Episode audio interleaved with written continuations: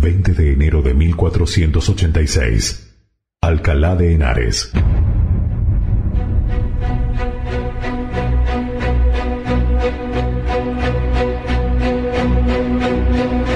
Cristóbal Colón había adquirido de Fray Antonio de Marchena una carta para Fray Hernando de Talavera, impetrando su amigable intercesión para con los reyes. Colón pudo acceder al arzobispo de Toledo, Pedro González de Mendoza, quien fuera finalmente quien le consiguió la entrevista con los reyes católicos que se llevó a cabo en Alcalá de Henares el 20 de enero de 1486. Los monarcas se interesaron por la idea, pero le encomendaron a Fray Hernando de Talavera que estudiara el proyecto que presentaba el marino genovés. Este miró el plan como extravagante e imposible. No obstante, fue él el encargado de juntar una asamblea de astrónomos, cosmógrafos y sabios para estudiar y juzgar el proyecto presentado por Colón, que al final juzgaron inviable, transmitiéndoselo a los reyes en la primavera de 1487.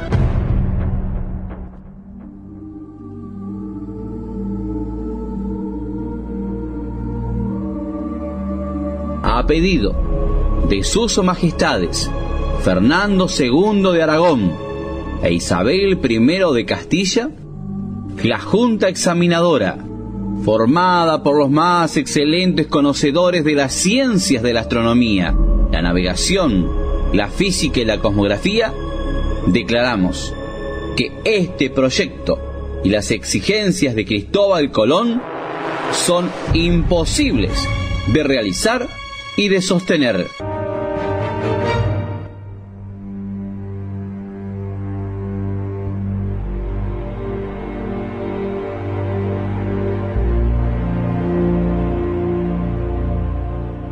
Sin embargo, los reyes no cerraron la puerta a futuros acuerdos.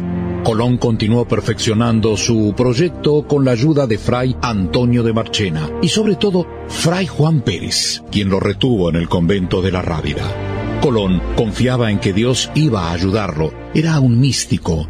Basta con repasar los nombres que puso a las tierras que descubrió para comprobarlo. Además, era un marinero y necesitaba de Dios.